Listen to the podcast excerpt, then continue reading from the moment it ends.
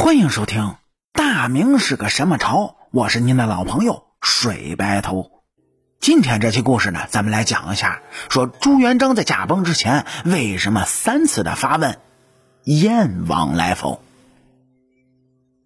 您各位也知道，朱元璋在位期间呢，大举的整治吏治，让百姓走上了富裕生活，这就出现了历史上的洪武之治。朱元璋作为历史上最为出色的一元皇帝，在各个方面都是拥有功绩的。不过，朱元璋虽然完美，但是他也有缺点，就是朱元璋发动了洪武四大案。洪武四大案的出现，让当时明朝的官员人人自危。要知道，当时的洪武四大案让朱元璋杀掉了上万人。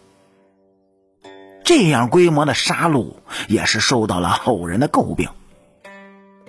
虽然杀戮太多，可是朱元璋在位期间，这明朝的吏治是非常好的。胡惟庸案的发生之后呢，朱元璋就废除了延续千年的宰相制度，取而代之的则是内阁首辅制。话又说回来，说朱元璋的太子朱标无疑是众多皇子中最为优秀的。太子朱标死了之后，朱元璋的担忧呢也就出现了。在古代的时候，为了皇位大打出手的情况可以说是数不胜数。在这样的情况下呢，朱元璋不得不担心皇位的接班人问题。为了避免出现皇位争夺，朱元璋将皇位就传给了朱标的儿子朱允文。皇位的传承。他不能够有丝毫的马虎。哎，咱们举个例子来说啊，说隋朝结束了南北朝的乱世，可是隋文帝建立隋朝之后，将太子杨勇废除，这直接就导致了晋王杨广登基。后面的事情呢，您各位也就众所周知了。历史上的隋炀帝杨广将隋朝推向了灭亡。不可否认的是，在历史上，杨广也是有功绩的。但是，杨广的功过只能够让后人去评说。话说回来，朱元璋为了避免皇位的争夺，是想了很多的办法。这最终的办法就是让皇位传给建文帝朱允文。不得不说，这样的做法是奏效的。但是朱元璋仍然是有担心的。众所周知的是，明朝时期出现了大量的藩王，明朝的朝廷是需要养这些藩王的。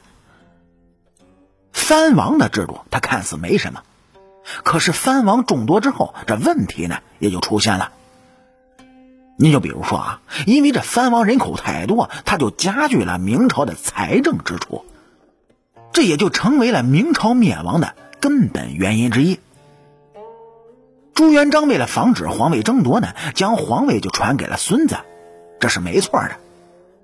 可是朱元璋万万想不到，朱允文继位之后就开启了削藩，这无疑让各个藩王都有了忌惮之心。此时的燕王朱棣开始不安了，于是就发起了。清君侧，最终朱棣就成为了明朝的第三位皇帝。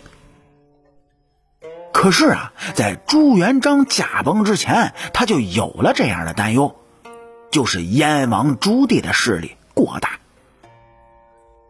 朱元璋建立明朝之后，开始就将兵权笼络在自己的手中。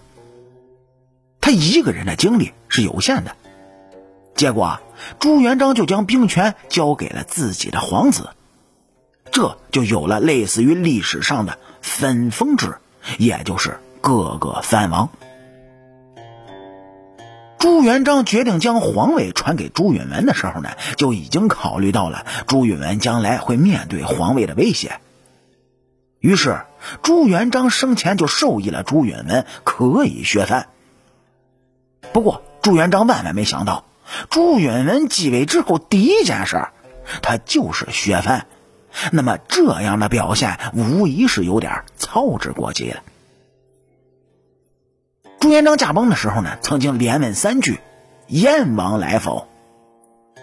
此时的文武百官没有一位回答的，这是为何呢？主要的原因就是明朝分封的藩王没有朱元璋的圣旨是不可以进宫的。